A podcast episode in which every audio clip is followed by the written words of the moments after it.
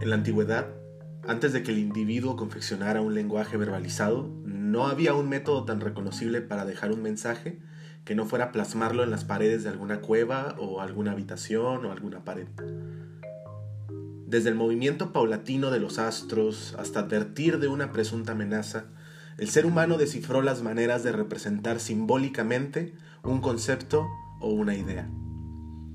En el programa de hoy, el arquitecto y muralista José Manuel Gómez, alias el JM, nos platicará un poco de cómo definió su discurso y cómo encontró esa identidad y su estilo a la hora de crear. Gracias por sintonizarnos. Empezamos. ¿Cómo estás, Diego? Muy bien, muy bien. Estoy aquí, este, pues dibujando, matando el tiempo un ratito. ¿Y tú? Hace rato estaba viendo un documental de, de los 20 años del festival de Coachella. Nunca he ido a Coachella, ¿sabes? El mejor Coachella va a ser cuando vayas.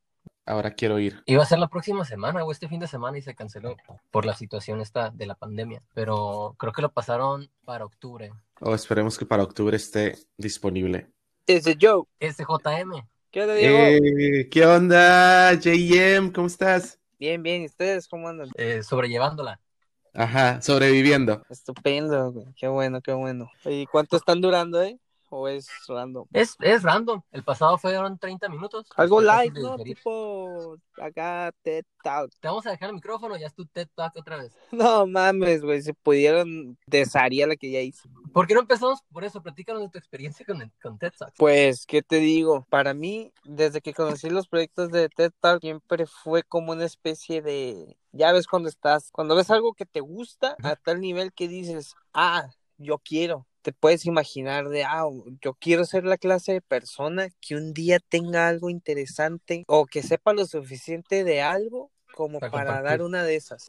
¿Quién, sabe? Quizás ser así de culto, quizás ser así de, de inteligente, de interesante, de, de buena persona, qué, qué sé yo, ¿no? Entonces empecé a, a- a imaginarme y a buscar eh, este formato, ¿no? A, a atraer Ajá. el, el poderme subir a un stage a hablar.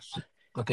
Me invitaban a prepas, a secundarias, a, ahí en la uni, en la facultad de arquitectura, de que si quieres hablar de lo que haces, órale, va. Y eran, yo me imaginaba, pues son mis ensayos. Y siempre con en mente que, que el formato profesional que yo quería lograr era el de una TED. Cuando me invitaron a, a dar un Fuck Up Night aquí en Mexicali, fue un día antes de que yo me fuera a la Ciudad de México. Esa fue la primera vez que tuve así como una especie de un público un poquito más grandecito, por así decirlo. Llegando a la Ciudad de México di otro allá con los creadores del Fuck Up Nights. Eh, esa fue otra vez que lo tuve en mente. Y ponle que al año de estar allá viviendo conseguí la oportunidad de, de estar en TED. Pero ya a nivel personal siento que tanto me hizo falta a mí como al evento. Entonces fue es algo que sigo teniendo en mi en mi en mi lista de pendientes, o sea, puede sonar bien estúpido, ya lo hice, ya lo logré, pero no lo he tachado, ¿sabes? Siento que no siento que le faltó, me fal a mí me faltó. Oye, J, JM, este, digo, yo te conozco, conozco muy bien lo que haces, ¿no? Y, y estoy al pendiente de todo, pero para las personas que tal vez no te conozcan, pues describir más o menos quién eres y qué es lo que haces.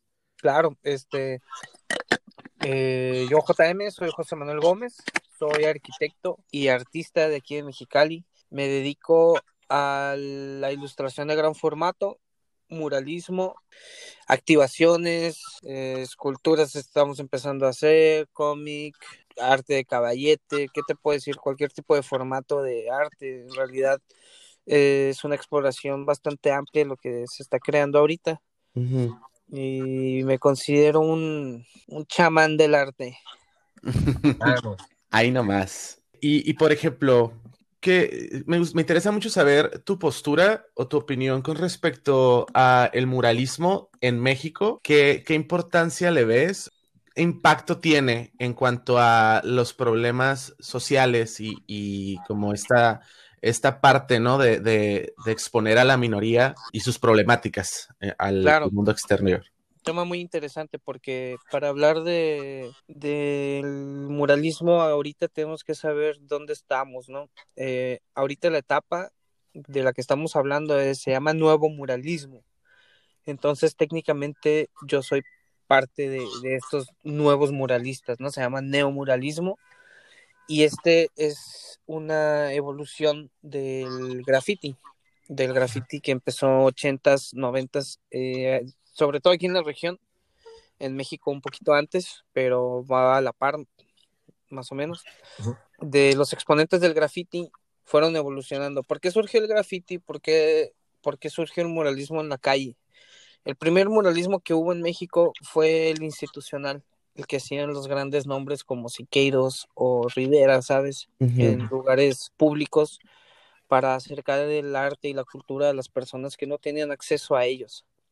Todo eso se perdió a partir de esta desconexión cultural donde el gobierno en el pillaje le quitó al, pueblo la oportunidad de acercarse al arte de forma pública. El arte se convirtió en, en un lujo en lugar de tratarlo como una necesidad. Cuando, cuando tú no tienes acceso, cuando tú no tienes los recursos para, para acercarte al arte, lo ves como algo de ricos, lo ves como algo que en realidad es un, un lujo de a quien lo pueda pagar, ¿no? Y, y si no tienes acceso a él, pues no le das valor, para ti no vale, o sea, Claro. puedes decir, ah, ese, ese Lamborghini a mí me da igual, pues porque no me alcanza para comprarlo, ¿sabes? Pero, pero en realidad, pues, es, es, hay más carros que, con que tú puedes costear, entonces tienes que ver qué es para todos. Entonces, el nuevo muralismo, te digo, viene del graffiti, aquí en Mexicali específicamente, varios exponentes que existen que fueron evolucionando su técnica, fueron eh, proponiendo cada vez más en cuestiones de diseño y de técnica. No nomás ponían su, su firma, o su tag o su bomba en los lugares, sino que empezaron a, a poner algo más pictórico en la ciudad. Con esto fueron cada vez mostrando diferentes mensajes de diferentes índoles, pero creo que los que más han resaltado son los que no se van tanto por mensajes políticos, sino por crear una identidad propia cachanilla.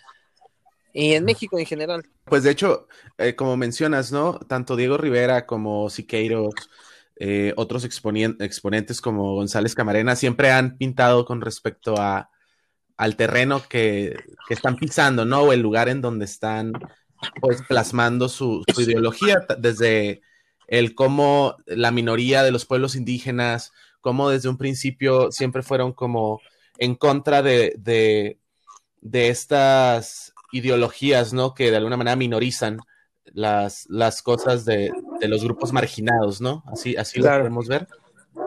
Sí, o sea, todo va avanzando conforme a las necesidades del tiempo, del tiempo, ¿no? Y cada artista tiene que hacer un análisis de, de lo que le rodea. Yo en lo personal vi que Mexicali como ciudad joven y como, como una ciudad en desarrollo y formándose, tiene que agarrar una identidad personal, ¿sabes? Y yo me fui por eso. Yo como cachanilla empecé a plasmar, hacer a plasmar mis diseños más básicos, lo, lo que siempre he hecho. ¿Por qué? Porque eso es lo que yo propongo, eso es mi, mi propuesta personal. Entonces empecé a compartirla sin tratar de copiar a nadie, sin, sin seguir a nadie en específico. Ya después te vas dando cuenta que nadie es inventor de nada y que los estilos pueden compartir técnicas, pueden compartir este, gráficas, materiales, pero lo interesante es ver cómo, cómo cada uno de los artistas eh, representa su propia identidad. ¿En qué momento te, te empiezas a preparar para ser artista, este, muralista, ilustrador de gran formato? ¿Cuándo decides hacerlo o cómo es que llegas a este camino? Pues ha sido muy orgánico, ¿no? Yo ni siquiera me había dado cuenta de, con muchas cosas del arte, uno no se da cuenta de lo que está haciendo. Yo empecé en la carrera de arquitectura de forma muy orgánica, simplemente yo ya sabía, yo soy de esos casos donde la verdad no lo pensé, nomás ya sabía que iba a ser arqui, ¿no? Y la arquitectura me dio una conceptualización de la ciudad más, más global. Ahorita eh, puedo percibir una ciudad de una forma muy diferente, ponle a la que lo haría un doctor o un mercadólogo o un veterinario. O sea, ser arquitecto te da una noción diferente, ni, ni más ni menos, ¿no? Simplemente diferente a nivel eh, urbano, social, cultural. Entonces, sí es muy nutritiva la arquitectura en el, en el aspecto de, de escalas. Esto me ayudó a, esto de las escalas que te digo, a mí me ayudó a, a percibir cómo, cómo funcionan los espacios. Eh, una obra chica, una obra grande, una obra eh, mediana, eh, de qué tamaño tiene que ir en un espacio acorde a, a la necesidad, cumplir como una necesidad de, de arte y cómo ir escalando esto a, a, cada vez a un nivel más grande, ¿no? Desde un espacio pequeño, que puede decirse que es diseño interiores en el ámbito de la arquitectura, hasta un espacio colosal, ya a nivel urbano, que tenga un impacto social. Oye, oye, JM, y por ejemplo, es esta cuestión, ¿no? De que tú, tú como individuo, tú con los conocimientos que adquiriste en la carrera de arquitectura, identificaste aspectos de tu ciudad, ¿no? De donde provienes y fuiste generando una identidad a la hora de, de poder plasmar ahora sí que tu marca en, en, estos espacios que mencionas. Me interesa mucho saber cómo es que llegaste a, a, esta identidad que tienes en la actualidad, porque luego ya ves que generar una identidad para un artista es de lo más complicado, ¿no? Y es todo un viaje. Claro, y precisamente esa es la palabra clave, el viaje ahí desde el sentido figurado hasta el literal es un aprendizaje completo en el cual te tienes que ser, estés donde estés y vayas a donde vayas, fiel a ti mismo. Es lo que te decía que a veces copiamos trabajos de, de otros artistas porque tenemos la seguridad de que, de que no nos va a ver, ¿no? Y no nos podemos meter en problemas. O sea, si tú le copias ahorita una obra a, a Seger, ni cuenta se va a dar, porque el vato está en su chamba, está, está trabajando en todo el mundo y muy difícilmente una obra aquí en Mexicali eh, la va a pelar, ¿no? Pero eso es no ser honesto con, tu, con lo que estás sintiendo como artista. Entonces, la arquitectura lo que te da, que la arquitectura es para, por lo general es para otra persona, para crear un espacio habitable para el cliente, ¿no? Hablando específicamente de dedicarte a trabajar como arquitecto. Uh -huh. Llega un cliente con una necesidad de un espacio y tú tienes que adaptarte a, a, a sus necesidades. No puedes tú anteponer tu ego en un espacio. Lo mismo sucede con el arte urbano. ¿sabes? Eh, tienes que ser sensible, tienes que ser, eh, eh, tienes que saber leer un espacio, una colonia, una calle, un muro, para poderlo compartir. Siguiendo con, con, este, con esta cuestión ¿no? de, del, del, muralismo, porque realmente eso es como donde yo estoy más al pendiente ¿no? de tu actividad. Se, se sabe que el muralismo, por lo menos en, en, la historia de la humanidad, siempre ha sido sobre abstraer símbolos, ¿no? O sea, es una manera en la que el ser humano ha aprendido a dar información, a comunicar algo a partir de los símbolos que él en su experiencia ha logrado abstraer. Entonces, yo sí quisiera que me pudieras, eh, si, si, está la posibilidad de, de que me explicaras el, el, cómo tú utilizas tu, tu metodología, tu, tu, tu, método, tu práctica a la hora de hacer murales para transmitir cierta información y más o menos cuál es esa ideología que, que está bañada, ¿no? Con todos tus, tus trabajos. Claro, de hecho, de eso se trata todo lo que hacemos todos los días. En la simbología está tu rutina, la forma en la que te bañas, el desayuno que comes, tu forma de cocinar. Todos estos rituales que, unos, que nos hacemos personales están llenos de simbología. Entonces, analizar, en, al, analizar uno a sí mismo como persona para saber qué es lo que va a plasmar es lo más importante. Entender qué es lo que estás haciendo. Hay, hay hay artistas que dicen, no, pues es que solo me sale eso y no saben qué es lo que están haciendo, ¿sabes? A mí me tocó, yo lo digo porque a mí me tocó eso. Yo hacía mis gráficos sin saber qué es lo que estaba haciendo, sin ser consciente de qué significaba cada línea. Por, creo que eso es, también es parte del proceso, que no sepas.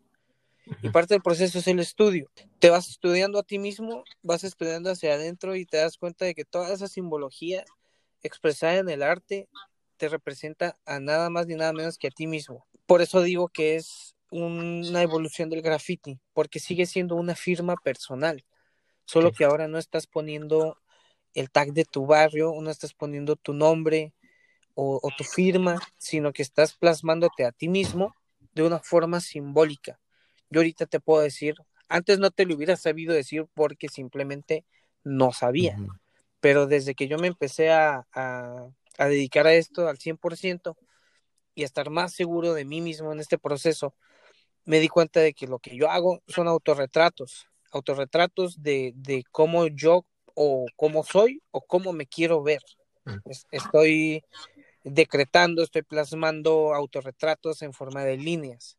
A veces son líneas gruesas, a veces son líneas delgadas, pero siempre son líneas eh, que buscan un equilibrio. No siempre lo logran, ¿sabes? No siempre logran estar en equilibrio, pero es, la, es lo que yo estoy buscando, es mi búsqueda personal, mi búsqueda personal hacia cualquier meta, ¿no? La felicidad, eh, la estabilidad económica, el amor, eh, la familia, mis creencias religiosas, espirituales, ese equilibrio, tener todo equilibrado, eh, físicamente también, lo de hacer ejercicio, tener toda esa, la vida se trata de equilibrio, ¿no? Entonces, eh, mis piezas pictóricas en específico, porque no te puedo hablar de las de alguien más, buscan plasmar ese equilibrio personal como persona. Ok, oye, y en este equilibrio que estás buscando, en este yin y yang, ahorita en qué, en qué proceso te identificas, en qué parte te identificas, más hacia hacia el lado de calma o hacia el lado de, construcción y de fuego? De, ¿En dónde estás?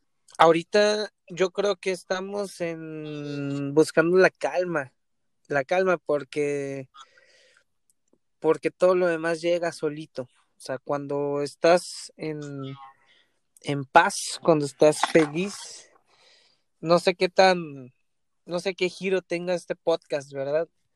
Pero pero yo en realidad desde siempre he buscado la felicidad, ser feliz haciendo lo que hago.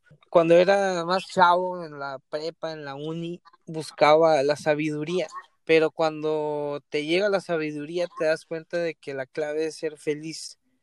Entonces, eso es lo que se, lo que busco ahorita y cuando andas contento, cuando andas produciendo, cuando andas trabajando, eh, no hay puertas cerradas, ¿sabes? O sea, simplemente van llegando las oportunidades, va fluyendo la energía positiva, te vas topando con las personas indicadas, para bien o para mal, siempre llegan todas las situaciones como la que estamos viviendo ahorita. Entonces, se hace, se hace un proceso de búsqueda de felicidad y adaptarse, adaptarse es algo en constante cambio. ¿Qué, ¿Qué, podrías decir, JM, pensando que hay alguien escuchándote en este momento que tiene muchísimas ganas de crear y le falta ya sea la confianza o tal vez está perdido en esta búsqueda de su propia identidad, tal vez se encuentre un poco frustrado. ¿Qué, ¿Qué, podrías tú decir desde tu experiencia que creas que pueda servir? Serse fiel a sí mismo y si hay una parte del artista donde, donde va a necesitar copiar. Copiar es, es aprender, ¿sabes? Pero siempre tienes, o sea, si vas a copiar, da créditos, da créditos o admite que, lo estás haciendo para aprender, ¿sabes? Pon las referencias, eh, o mínimo tenlas en mente. No tengas en tu mente que, tú estás creando algo original porque no es cierto. También creo que algo clave es ponerse en, en, el, en el papel de alumno. Allá afuera hay muchos, mucho talento que no está dispuesto a compartir nada, ¿sabes? Y, y se quedan estancados en, en, en lo que ya aprendieron a hacer solos y no se dan cuenta de que la forma más fácil de aprender es compartir, compartir y, abrir los ojos y estar dispuesto a que alguien, ya sea mejor o peor que tú, te pueda enseñar algo. Entonces, serse fiel a sí mismos el resto de la vida y siempre estar en constante aprendizaje y siempre le toca a uno poder compartir y ser maestro, pero para eso tienes que nunca dejar de aprender. Para si vas empezando en tu carrera de arte, o de, en realidad a lo que te dediques, serte fiel a ti mismo, ser fiel a tu estilo. Por lo general, las cosas que haces, de las cosas que estás acostumbrado a hacer empíricamente desde pequeño, es lo que te va a llevar a generar tu propia identidad, que es de lo que estamos hablando, generar tu propio estilo. Eh, somos nosotros una conciencias independientes que estamos conformados por conciencias eh, que nos complementan. Entonces, toda esta ensalada de cosas que vamos aprendiendo y que vamos plasmando solo se puede diferenciar de las otras cuando no somos fieles a nosotros mismos, cuando no copiamos eh, a los demás o, o que simplemente lo plasmamos con nuestra propia estilo, con nuestra propia identidad, ¿sabes? De hecho, o sea, está bien estigmatizado, ¿no? La escuela nos ha dicho que copiar es algo mega negativo, pero tienes toda la razón. O sea, somos seres que pues aprenden mediante la imitación y el hecho de que estés empezando a explorar tus técnicas artísticas, evidentemente necesitas de ciertas referencias, ¿no? Pero son estas mismas referencias las que evolucionan eventualmente a un estilo propio. Sí, claro, o sea, y un artista que te diga que él lo aprendió solo es un mentiroso y, y te está mintiendo no porque porque porque sea malo, sino porque no es lo suficientemente sensible como para saber de Claro. dónde lo está sacando. Me explico, yo por ejemplo te puedo decir, la verdad, yo no sé exactamente de dónde saqué mi estilo, pero sí tengo una idea. O sea, yo me acuerdo que veía a mi hermano mayor haciendo cosas bien locas en sus cuadernos, no eran como lo que yo hago, pero eso fue lo primero, así que de las cosas que yo vi que dije, órale, puedo rayar en mi cuaderno de entrada. Eso Claro. lo voy a copiar. Segundo, veía a mi papá hacer un, hacer sus unos dibujitos bien locos con unas plumas específicas. Va, yo quiero esa pluma porque me gusta el grosor de la línea. Va, entonces ahí vas tú armando tu, tu propia identidad, ahí vas armando tu propio experimento. De repente, ya ahorita con, lo, con el acercamiento al internet que tenemos y que puedes tener acceso a miles y miles de artistas de, de miles y miles de años de historia del arte que tenemos, ves una cosa que dices, órale, eso lo puedo lograr yo con lo que ya sé hacer. Y empiezas a hacer tus experimentos, empiezas a, a crear tus, tus figuras y sale algo nuevo. Ujú. Hace rato mencionaste el tiempo en que estamos viviendo, ¿no? Eh, para quien viva bajo de una piedra, pues estamos en cuarentena, estamos en medio de una pandemia. Y también la importancia de, del arte. Tú como, como arquitecto, como artista, ¿qué le puedes recomendar a la gente en estos tiempos que estamos todos en casa, eh, en retiro en casa, para plasmarse a sí mismo en sus espacios, en los espacios que estamos habitando, ¿no? ¿Cómo hacerlos un mejor lugar o más tuyo? Eh, de entrada creo que es habitarlo. Yo no te voy a mentir. Ahorita yo he producido menos que en mucho tiempo, ¿no? Mucho menos. O sea, a mí, pues a todos nos agarró por sorpresa y es como que, órale, ahora qué hago? Tengo tiempo para todo y no hago nada.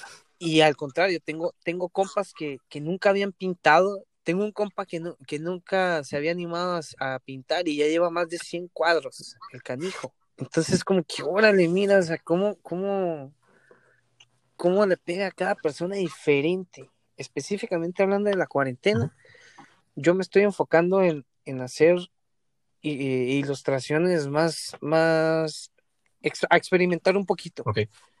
Hacer cosas que igual y no voy a vender, pero que, que me había dicho cuando tenga tiempo lo voy a hacer. Ahorita lo estoy haciendo. Son experimentos, son ejercicios para ver cómo se ve, si se ve bien, si se ve mal, si me gusta o no, para cuando ya pueda salir yo en lo personal, te repito, no puedo hablar por alguien más, sí necesito salir, todavía no me adapto a poder producir aquí en la casa, sobre todo porque esta no es mi casa, estoy encerrado en la Claro. casa de mis papás, porque venía, venía nomás a trabajar y, y nos tuvimos que quedar en cuarentena, entonces, qué sé yo, ¿sabes? Es- Ahí ya también el conflicto familiar de que qué tantas cosas puedes lograr en casa, en la casa ajena, entonces no estás acostumbrado. Obvio que se puede, ¿no? Pero pero pues no soy, no, qué sé yo, yo no soy santo, no soy así de equilibrado todavía como para, para poder estar así full.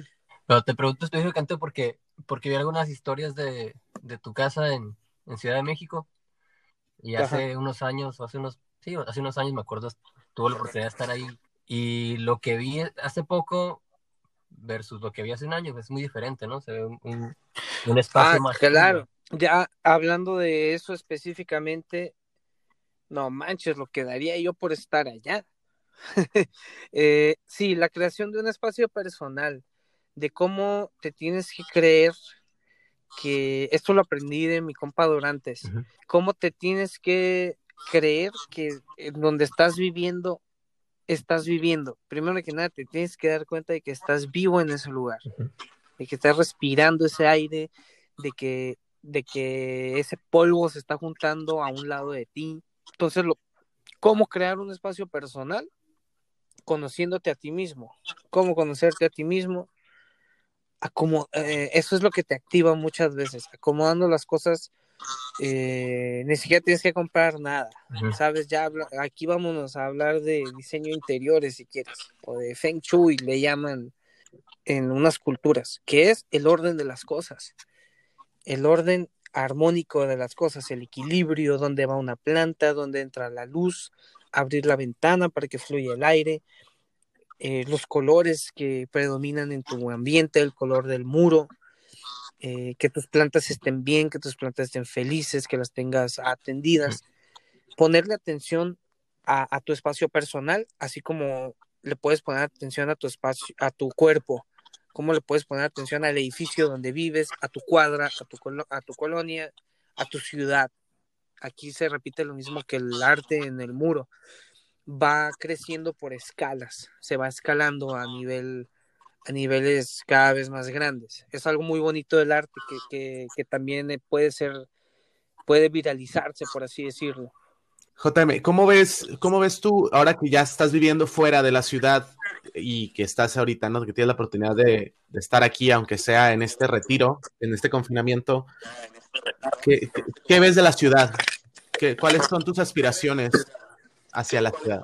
Fíjate que yo tengo eh, conflictos internos, cosas que han sido parte de mi crecimiento personal como artista local.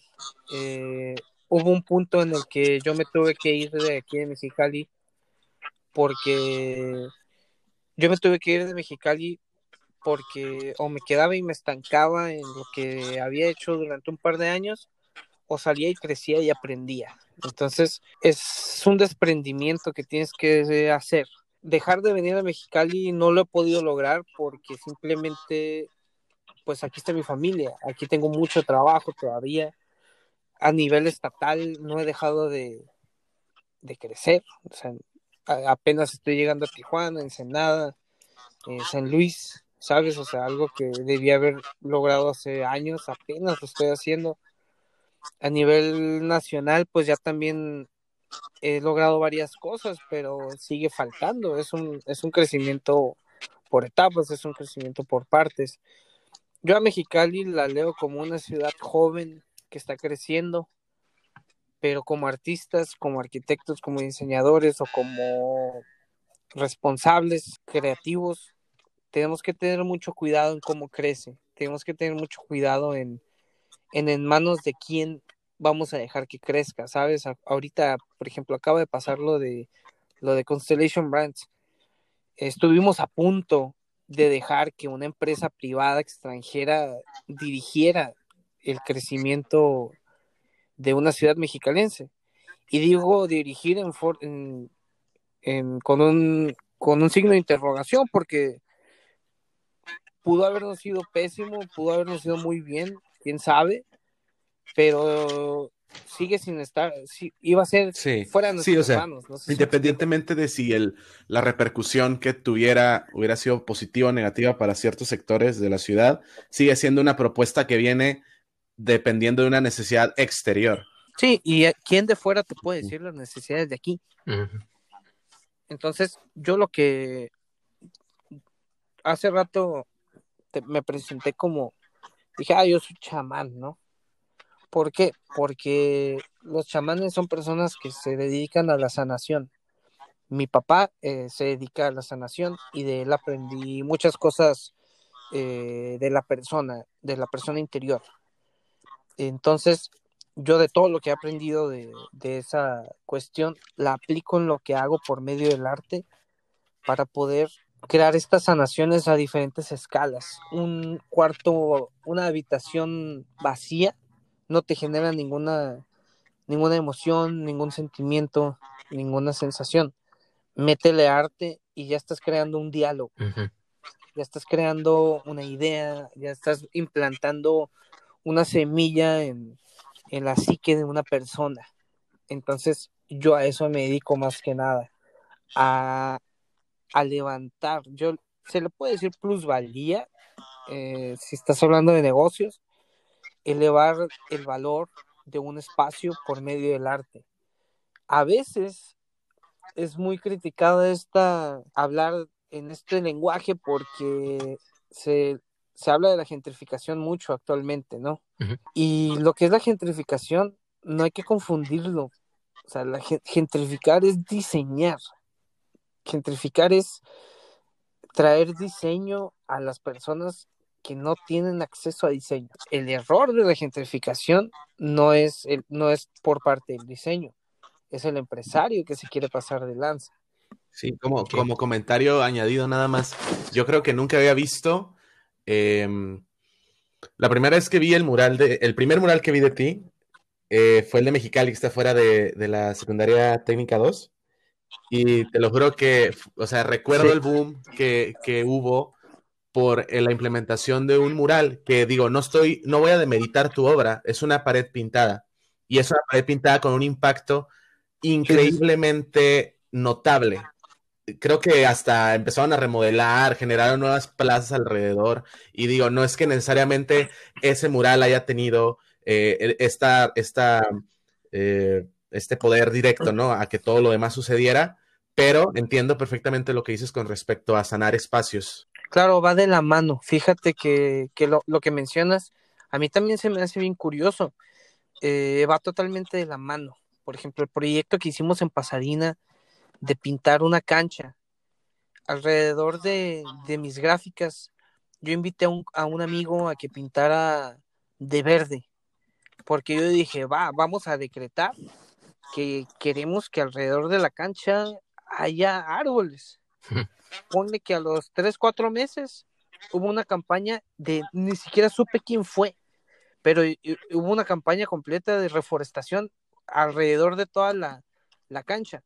Entonces, para mí fue, órale, o sea, eso ni siquiera lo busqué, eso ni siquiera se lo compartía a nadie, pero igual y la idea a alguien le llegó, o sea, y estamos trabajando en sintonía y, y, y se va creciendo, o sea, eso que dices de las plazas también se me hace bien loco, como, como artista, también me supe, supe leer el lugar específico de, de la ciudad donde iba a hacer falta esto, o sea, porque ahí pudieron haber puesto Claro. y llenado de publicidad. También es, también es establecer el, que el arte, conforme va creciendo la ciudad, conforme va creciendo el negocio, establecernos como artistas y decir, oye, nosotros también somos necesarios. Definitivamente, definitivamente. Me gusta que hayas mencionado es- ese mural específicamente, porque significa mucho para mí. Está cerca de mi casa y es, es un cruce que, que veo a diario y sí, sí le, le trajo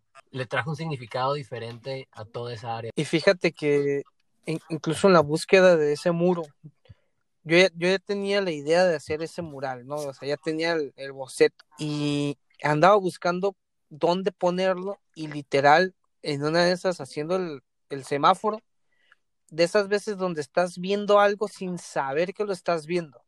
Yo nomás así me recargué en el, en el volante y lo estaba viendo y lo estaba viendo. Ahí antes había una publicidad del, de la policía, de la del perrito. Ah, el perrito y las cabezas. Ah, ajá. Y, y yo lo estaba viendo y lo estaba viendo hasta que se me prendió el foco y dije, órale, qué buen muro, o sea, qué buen muro. Y lo están usando para una publicidad que realmente pues mira, no es estética ni nadie la va a extrañar porque hay 200 de esas publicidades en todos lados. Entonces, ese es un, ese es un muro, por así decirlo, desperdiciado en algo que se puede crear como, se puede volver en algo icónico de la ciudad. Yo creo, que ya es, ¿eh? Hu- Hubo un boom cuando, cuando se creó y hasta hace poco todavía de pues, gente que se iba a tomar fotos, ¿no? De ahí en, en- Sí, y la idea con ese muro es evolucionarlo, o sea, que cumpla su función respecto al material, hablando de pintura, y darle un zarpazo de tigre total, o sea, mantener el concepto y el estilo, pero ya evolucionarlo, así como yo como artista evolucioné, ya no podría hacer ese mural otra vez. Y creo que no valdría la pena una restauración, sino una remodelación, Mm. así completa. ¿Cuándo vas a hacer eso? Pues en mi plan era platicarlo con el municipio ahorita, pero pues ya ves, Se va a tener que esperar un, un par de meses, ¿no? Pero yo creo que igual y estaría bueno para el próximo Estaría muy bien, ¿eh? estaría muy bien. ¿Y escuchaste, Marina? Marina de Pil- No, sí, o sea, de hecho ya teníamos juntas, o sea, pinche corona. Por algo, por algo pasan las cosas. Sí, por algo pasa todo, de hecho, con- no, no me acuerdo, ah, estaba hablando de eso con un cliente mío ayer, que me decía, teníamos también pendiente un, un muro ahí en Tijuana con el Gucci, ahí saludos al, al Gucci, se lo recomiendo. Y me dice, ¿sabes qué? Es que creo que me voy a cambiar de estudio. Y yo, órale, no manches, qué bueno que no te pinté porque el muro no te lo puedes llevar. Entonces, vamos a tener que crear una pieza que te puedas llevar. Entonces ya nos ponemos creativos, ya cambiamos de materiales, creamos quizá una escenografía, ¿sabes? O sea, vamos, nos vamos poniendo más dinámicos. Para poder transportar ese otro lado, ¿no? Ajá. Oye, eh, hablando de estar en otro lado, eh, que ahorita estamos aquí, ¿no? Recientemente estuviste en Europa, en España. ¿Cómo es que llegaste allá? ¿Qué te llevó allá? ¿Y, y qué, qué lograste como, como artista, como persona? Ah, no manches, Joe. Tú que bien me conoces, eh, yo estuve, yo siempre, bueno, no siempre, ¿verdad? Pero ponle que hace unos cuatro años, eh, cuando ya tenía en mente irme a la Ciudad de México, yo sabía que, que para crecer un poquito más a nivel nacional en México, tengo que salir de México. Yo tenía mucho en mente eso, planeé el viaje a Europa por dos años más o menos, pero siempre me voy a la segura. Yo soy muy así de aventurero como me veo, la neta no soy. Yo antes de irme a la Ciudad de México, estuve seis meses trabajando aquí en Mexicali y me aventé unos 50 murales para poder llegar allá y decir, mira, esto es lo que yo hago. Yo me dedico a esto y esta es mi experiencia. Con cuatro que, ve- si, si para el quinto no te convencí, no te voy a convencer para el número 40. Mm. ¿Verdad? Entonces, eh, pero de esos 50 murales me dieron callo en seis meses para, para que los últimos cinco que hice son los que te voy a presentar primero. Entonces, con esa mentalidad, eh, estuve dos años trabajando aquí en México para poder lograr irme a... eh, llegué a Madrid directo con nada en la mochila, con cero proyectos allá, pero llegué directo a donde debía. Llegué a tocar puertas, a galerías, a expos, a negocios, a presentarme como artista a lo que me dedico, como arquitecto, eh, ya como a presentar que soy capaz de gestionar desde un festival de pintura a la optimización de espacios. Esto es lo que más me gusta, yo creo. Llegué directo a un hostal y a un lado del hostal, esto no sé si te lo platiqué yo, pero llegué, ah no, pues bueno, sí, te fui con- con- contando durante el proceso, ahí en Lavapiés, eh, me salí del hostal y justo a un lado, o sea, ni siquiera en, ni siquiera una cuadra o media cuadra más adelante en él, justo un lado del hostal había un barecito, me metí y le dije, mira, eh, tu muro me gusta, me llama la atención el lugar y yo me dedico a esto y me gustaría que a cambio de comida y del hospedaje te pinto tu fachada. Va, se quedó. Para él fue como gratis. Porque se dedica a vender comida, ¿sabes? O sea, y el hostal está a un lado y sabe que es barato. El punto fue que para mí el, pintar ese mural iba más allá de, de tener que comer y dónde estar.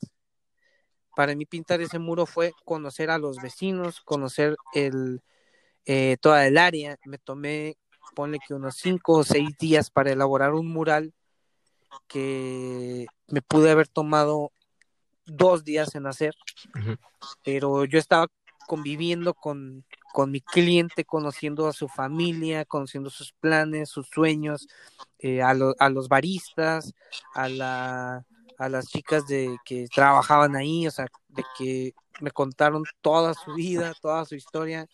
Fui ahí a ser eh, amigos, ¿sabes?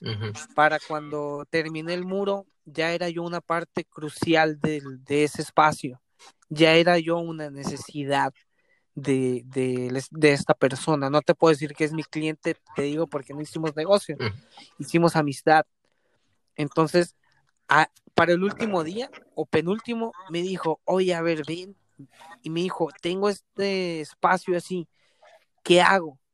Y ya ahí es donde yo empiezo con el negocio. Mira, aquí vamos a acomodar unas plantas, estas sillas las tienes que mover para aquí, para allá, el café con esta presentación, tus meseros tienen que ser más amables, tienen que hablar mejor, tienen que comportarse, que se fajen, que esto, que el otro, optimizar el espacio interior en base a todo lo que yo generé afuera. La parte de afuera la dinámica es, pasa un cliente, pasa un vecino, pasa un transeúnte, un turista, me preguntan qué estás haciendo, yo les platico una parte de lo que de lo que yo me dedico y en parte les digo, ah, pásale al café que está bien bueno, ¿sabes? O sea, hago crecer el negocio de mi amigo hago, a- y a la vez yo estoy practicando y yo estoy creciendo. eh, Oye, creo en- que, en creo que lo que estás contando es una, es un concepto increíble. Eh, te agradezco mucho que lo compartas porque muchas veces artistas jóvenes no tenemos idea de dónde ni cómo empezar, ¿no? Y realmente, pues puedes empezar donde sea. Sí, sí, sí, o sea, totalmente, literalmente, como dices, Diego, puedes empezar donde sea, o sea, llegas ahorita aquí no, en Mexicali, así en este momento no lo puedo hacer, ¿verdad? No puedo ir con el vecino y decirle, oye, te pinto el muro y, y- y me das un varo, pues porque estamos en cuarentena. Pero, pero, pero, o sea, en una situación normal, o sea, donde estés con tu vecino vas y le dices, oye, quizá no tienes varo, pero ¿qué te parece si, si me das un sándwich los martes y los viernes? ¿No? Entonces, ahí ya amarras, ahí ya amarras para comer, por así decirlo. Entonces ya no te tienes que preocupar un par de días en qué es lo que vas a comer, porque ya lo chambeaste. Ya con ese dinero ahorrado y con ese tiempo ahorrado, te pones a hacer otra cosa, te pones a platicar con otro vecino que tiene un abarrotes, o con el que tiene un taller, o con el que tiene, o con el que vende tortas, no sé, güey. O sea, te vas moviendo y te vas adaptando a las necesidades empiezas a hacer trueques, güey. Le das, le das en su madre al sistema capitalista, güey. O sea, realmente no, neces no, no es que no lo necesites, pero hay más formas de ganar y de mantenerse que el puro dinero. Claro. Y el arte, el arte es algo que te lo, que te lo ofrece de una forma muy bonita, porque estás haciendo algo de corazón. Quiero dejar aquí claro que los martes y los jueves va a haber sándwiches en mi casa. Yeah. Si quieres venir este, a, a acomodar los espacios, eres bienvenido. Marta mascarilla. Quisiera que me pudieras decir Sí, cómo le haces. Digo, se, se nota que eres una persona que está buscando constantemente el, el- el mejorar como individuo y que está buscando o que encuentra sentido en ciertas cosas y, y se aferra a eso para, para hacer su arte y para todo lo que tenga que ver con, con hacer en, su vida, eh, no necesariamente profesional. Eh, ¿Cómo te mantienes inspirado o qué son las cosas que te traen esta, que te llenan, vaya? ¿Cuál- ¿Qué, es tu Eros en, esta ocasión? todo. Este, aprender a que, a que todo me inspire. Es difícil, no es fácil, es una búsqueda que no siempre, que a veces se me olvida, quizás ese va a ser mi, quizás es mi maldición. Este, mi poca memoria. Mm. No acordarme que, que mi familia es una gran inspiración, no acordarme que, que estudié toda una carrera para prepararme. A veces se me va que llevo cinco años fiel a dedicarme 100% a esto, pero en mis momentos más iluminados, en mis mejores búsquedas, es cuando me llega, oye, te digo así como me puedo adaptar y empezar de cero en cualquier lugar, todo me puede inspirar. ¿Qué me puede inspirar? Un muro, un muro sucio, todo grafiteado, todo gacho, totalmente me puede inspirar a hacer algo encima de él, a cambiar eso, un carro viejo que esté abandonado, quemado en un yonque, todo vacío. A ver, ¿qué puedo sacarle de ahí? ¿Cómo lo puedo optimizar? ¿Cómo puedo eh, yo uso la palabra optimizar, pero ¿cómo lo puedo reciclar, reutilizar? Por eso eh, agarro, me agarro mucho de la mano de lo que es el reciclaje y la recuperación de espacios y la limpieza de, como lo del lago del bosque de la ciudad, de jornadas de limpieza, de reforestación, porque es lo que va a hacer que ayudemos a poner nuestro grano de arena para salvar el mundo pintar en cualquier superficie. Mi estilo tiene esa capacidad de que puedes adaptarla a muchas superficies y así como es adaptable mi, mi técnica, también yo ser adaptable, que todo me inspire, o sea, o por lo menos verle el lado positivo a muchas cosas. Creo que eso es lo que, lo que trato de decir. Verle lo positivo a, cualquier cosa negativa, como por ejemplo ahorita lo del lo que estamos en cuarentena. A ver, ¿cómo le hago para seguir en el cotorreo? ¿Cómo le hago para hablar en frente de personas? Porque quiero dar mi TED, ¿no? Así empezamos la plática, porque necesito volver a, a dar mi TED y, y, y, no puedo ensayar si no hablo. Bueno, vamos a hacer un podcast. Entonces es parte de, de ese aprendizaje, o sea, es parte de, de, de, de, eso que quiero lograr. No quiero, no lo quiero para salir en el video. No, no, no lo quiero para, para que la gente, ay, digan, ay, salió. Yo lo quiero porque en su momento yo vi un, alguna TED que me inspiró y, y quiero ser esa clase de persona que inspira. Entonces, cada que veo una situación, cada que conozco a una persona nueva, cada que, que veo un cuadro feo, digo, a ver, quizá no está tan feo. ¿Qué traía el artista detrás? ¿Qué traía esta persona que no conozco detrás? Y tomar lo que me inspire y convertirlo en algo nuevo, en algo personal. Y yo sí, yo sí trato de ser muy estético, entonces eh, tratar de, de, ser fiel a, a eso. Cosas feas. Pues, hay entonces, muchas. una vez que encontraste tu identidad y mientras descubres quién eres, eh, te das cuenta de qué es lo que puedes aportarle al mundo y en base a ese pensamiento, en base a ese conocimiento de qué le puedes aportar al mundo, encuentras inspiración en cualquier cosa. Algo así, estamos, estamos en el mismo canal. Claro, sí, totalmente. O sea, y por inspiración y por aportar al mundo me refiero a lo que puedo aportarle eh, aquí en la casa a mis hermanos. Ahorita es la situación que hay este, y son las personas a las que les puedo aportar, y en mis papás. Uh -huh. Allá afuera es al vecino, allá en España es algún transeúnte, un desconocido, ¿sabes? Siempre, siempre tener algo que aportar y claro. algo a, a quien servir. Ofrecer, ofrecer lo que sabes y lo que conoces en pro de alguien más. Ah, pero tema ya, ya por último, para despedirnos, el, una recomendación, alguna recomendación que tengas tú sobre alguna lectura que estés haciendo o artistas que recomiendes. Claro, eh, a niveles de artistas a nivel local, me gusta mucho el trabajo de Marco Miranda y lo que está haciendo en, a nivel social. El de Star 27, que es como referencia mía. Rod Villa también. Fernando Méndez Corona, Pablo Castañeda, el Tolo, o sea, artistas que están haciendo cosas bien chingonas de específicamente de arte mural, ¿no? Uh -huh. Y pictórico. De fotografía, el Dorantes es muy bueno, eh, Laura Cervantes de Ensenada. Proyectos como Planta Libre están muy buenos también. También respecto a lecturas eh, sobre los estudios de Pedro Freiderberg, de James Turrell sobre la luz y lo que quieran de chamanismo ahí sí es totalmente libre. Va, va, pues muchas gracias, JM. No, a ustedes por la Claro que sí, me- ojalá se repita. Hay mucho de qué hablar. No, muchísimas gracias ejercicio, por estar aquí, por ejercicio. hablar. Un abrazote. No, igual a ustedes, muchísimas gracias. Abrazote. Igualmente, carnalitos.